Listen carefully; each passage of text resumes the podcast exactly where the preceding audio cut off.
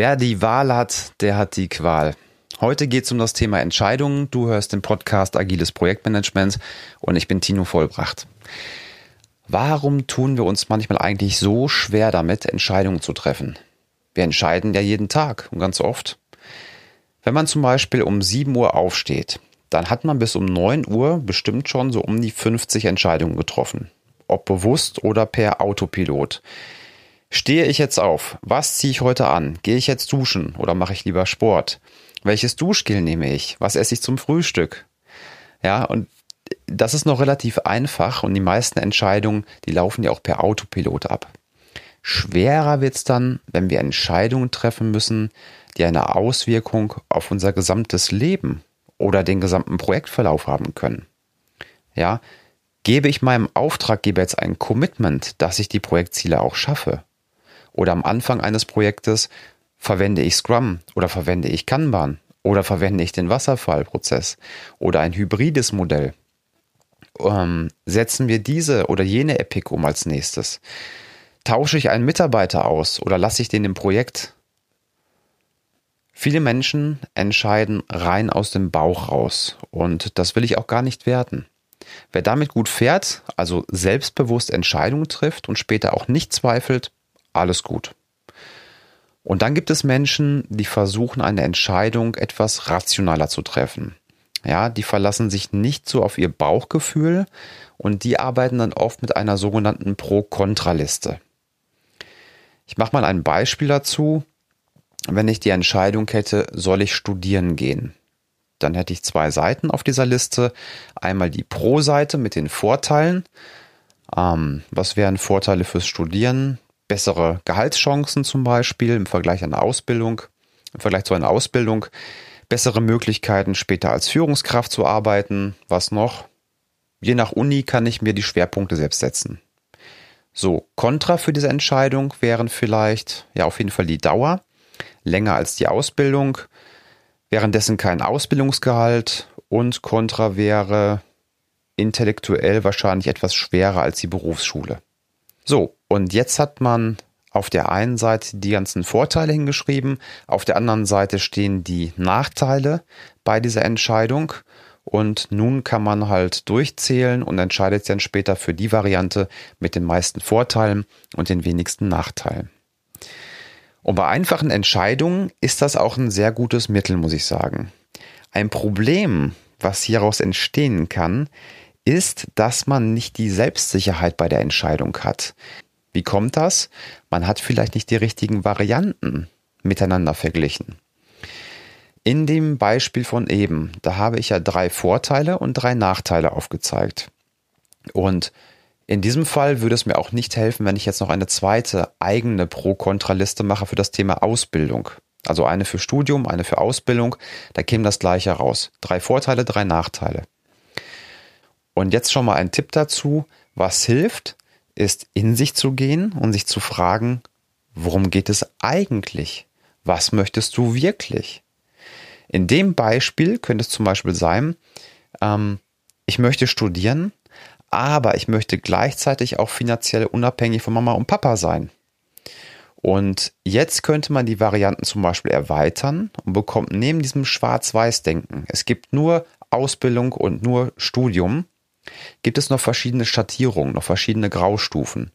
Also von A, ich mache eine Ausbildung oder B, ich mache ein Studium, gäbe es dann zum Beispiel noch C, ich mache ein duales Studium. Ja.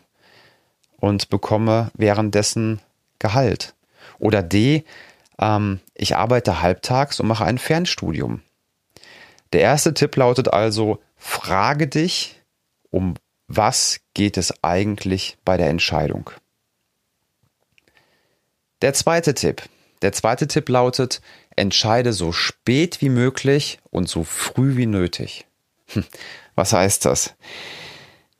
Wenn du zum jetzigen Zeitpunkt noch nicht entscheiden musst und dir noch Zeit lassen kannst, ohne dass etwas kaputt geht, dann triff jetzt auch keine Entscheidung.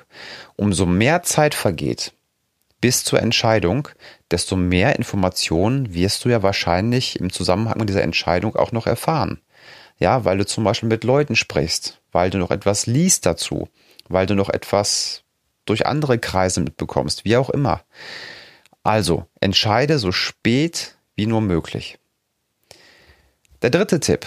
Beziehe dein Bauchgefühl mit ein. Wenn du ein eher rationaler Mensch bist, und das sind Projektleiter häufig, dann halte ich es für sehr sinnvoll, auch noch auf das eigene Bauchgefühl zu hören. Das Wort, Bauch, das Wort Bauchgefühl hört sich jetzt komisch an, das steht hier eher für Emotionen. Also, welche Emotionen empfindest du, wenn du dir vor deinem geistigen Auge vorstellst, diese Entscheidung jetzt zu treffen? Fühlt es sich gut an oder hast du irgendwie Störgefühle dabei? Falls du Störgefühle hast, ja, falls du da irgendwas spürst und das fühlt sich nicht gut an und nicht rund, dann hinterfrage auf jeden Fall nochmal diese Entscheidung. Dann ist da wahrscheinlich irgendwas faul. Ja, dein Unterbewusstsein hat das gemerkt, aber dein Kopf weiß noch nicht genau, was da los ist. Und dann mache auf jeden Fall den nächsten Tipp. Der nächste Tipp ist, Tipp Nummer vier, schlaf mindestens eine Nacht über die Entscheidung. Jede wirklich wichtige Entscheidung würde ich über Nacht immer wirken lassen. Dein Unterbewusstsein wird automatisch im Schlaf stark arbeiten und die ganzen Möglichkeiten durchspielen. Und ganz oft steht man morgens auf und weiß dann ganz klar, wie man sich entscheiden möchte. Ja, das hat auch etwas damit zu tun, dass man den Morgen danach nicht mehr so ganz emotional mit dieser Entscheidung befangen ist, wie man das im vorherigen Tag war. Wenn du zum Beispiel mal einen Verkäufer richtig ärgern möchtest, dann sagst du ihm einfach, dass du die Entscheidung nochmal überschlafen möchtest. Und dann weiß der schon zu 100 Prozent, jo, das Geschäft ist gelaufen, der kommt hier nicht wieder. Verkäufer, die möchten dich in eine emotionale Lage reinmanövrieren. Ja, das ist dann entweder Lust oder Angst. Und auf dieser Basis möchten die sofort eine Entscheidung provozieren. Also eine Kaufentscheidung provozieren. Daher jede Kaufentscheidung ab einem bestimmten Betrag, jede wichtige Entscheidung, bei der man spürt, dass man hoch emotional ist, jede wichtige Entscheidung einmal überschlafen. Tipp Nummer 5. So, Achtung, jetzt kommt ein Fremdwort, Reziprozität oder anders gesagt, Dankesschuld. Also, jemand schenkt dir was und du bekommst dadurch ein schlechtes Gewissen. Ja, weil du kannst ihm jetzt gerade nicht zurückgeben. Das ist Reziprozität. Und der Tipp lautet, achte darauf, ob bei deiner Entscheidung Reziprozität eine Rolle spielt. Wählst du zum Beispiel einen Lieferanten aus, weil der dich zum Essen eingeladen hat oder weil er deine Probleme lösen kann? Stellst du den Mitarbeiter ein, weil der so nett war im Gespräch oder weil er zu den Stellenanforderungen am besten passt? Ja, achte auf Reziprozität. Tipp Nummer 6. Spule mal in die Zukunft. Nimm mal deine Glaskugel.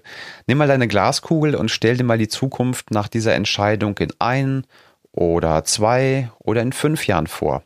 Was könnte aus dieser Entscheidung erwachsen sein? Wenn zum Beispiel die Frage und Entscheidung im Entwicklungsteam wäre, sollen wir jetzt automatisierte Testfälle schreiben oder nicht? Also ohne automatisierte Testfälle bin ich auf jeden Fall schneller beim Feature entwickeln. So, dann hinterfrag jetzt mal, was wohl in zwei Jahren ist, wenn keine automatisierten Testfälle geschrieben werden würden. Ja, klar, man ist erstmal schneller mit der Entwicklung, aber in zwei Jahren wird diese Software wahrscheinlich unwartbar sein. Das heißt, danach wird jede Änderung fünfmal so lange dauern und fünfmal so viel Risiko zu den Bestandsfunktionen haben, als wenn man automatisierte Testfälle erstellt hätte. Ja, ich halte das für eine gute Möglichkeit, um nicht nur kurzfristig auf die Entscheidung zu gucken, sondern auch die Konsequenzen mittel- und langfristig zu bewerten. Und schon sind wir wieder beim letzten Tipp angelangt. Tipp Nummer 7. Die ersten Tipps, die waren allgemein kompatibel und auf alle möglichen Entscheidungsarten anwendbar. Dieser Tipp, der ist speziell nur für Product Owner. Und zwar hinterfrage den Wert für deine Kunden wenn du Epics und User Stories priorisierst. Als ich damals angefangen habe als Product Owner, da habe ich häufiger User Stories implementieren lassen, von denen ich selbst überzeugt war, dass sie einen bestimmten Wert haben werden. Besser ist es jedoch, den Kundenwert eines Features oder einer Story auch durch den Kunden selbst bestimmen zu lassen. Und wenn man das hinbekommt, dass der Großteil des Product Backlogs durch die eigentlichen Kunden priorisiert wird, dann hat man sehr viel gewonnen. Ja, man senkt dadurch das Risiko, dass etwas entwickelt wird, was später aber gar nicht benutzt wird. Man stärkt die Akzeptanz der Software. Man muss sich den Kopf nicht selbst zerbrechen, in welcher Reihenfolge man welche Stories ausbringt. Der Kunde weiß das meist besser als man selbst. Ja, man selbst ist leider oft irgendwann betriebsblind. Vielleicht doch noch einen allerletzten Bonustipp.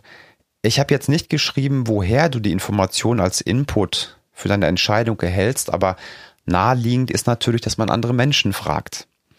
Und hierbei habe ich damals häufig den Fehler gemacht, dass ich Menschen gefragt habe, die zwar schlau sind, aber die keine Experten für ein jeweiliges Thema waren. Und daher lautet dieser Tipp, wenn du eine Entscheidung zu einem ganz speziellen Thema treffen möchtest und dort die Meinung von anderen einholst, dann frage auch einen Experten für dieses Thema. Ich halte Angela Merkel zum Beispiel für sehr intelligent, aber in Social Media Sachen, hm, da würde ich vielleicht jemanden fragen, der auch schon ein, zwei Millionen Follower hat. Und wenn ich Fragen zum Thema Steuer zum Beispiel habe, dann frage ich meine Steuerberaterin. Und wenn ich Fragen dazu habe, wie man einen unmöglich zu schaffenden Projektplan umsetzt, dann frage ich jemanden, der sowas schon mal gemacht hat in der Praxis. Ansonsten ist die Qualität der Informationen für meine Entscheidung nicht gut. Und dann kann auch die Entscheidung nicht die beste sein. Okay, ich fasse noch einmal kurz zusammen. Erstens, frage dich, worum es eigentlich geht. Was möchtest du wirklich? Dadurch erweitert man die Varianten. Zweitens, Entscheidungen treffen so früh wie nötig und so spät wie möglich. Drittens, bezieh deinen Bauch mit ein und hinterfrage das, wenn irgendwie Störgefühle aufkommen. Viertens, schlaf bei jeder wichtigen Entscheidung mindestens eine Nacht darüber. Dein Unterbewusstsein wird dir einen Tag später schon irgendwas mitteilen. Fünftens, hinterfrage, ob Reziprozität eine Rolle spielt. Ja, das Thema Dankesschuld. Sechstens, hinterfrage, was die Auswirkung dieser Entscheidung in ein, in zwei oder in fünf Jahren Schlechtes oder Gutes bewirken. Und siebtens, für Product Owner, hinterfrage den Wert für deine Kunden. So, ich hoffe, diese sieben Tipps helfen dir bei deinen zukünftigen Entscheidungen. Wenn du jemanden kennst, der sich auch ab und zu mal schwer tut, Entscheidungen abzuleiten oder der damit zweifelt, dann schick ihm doch gerne diese Podcast-Folge weiter. Ich wünsche dir selbst sichere Entscheidungen, dass du damit zufrieden bist. Mach's gut und bis zur nächsten Folge.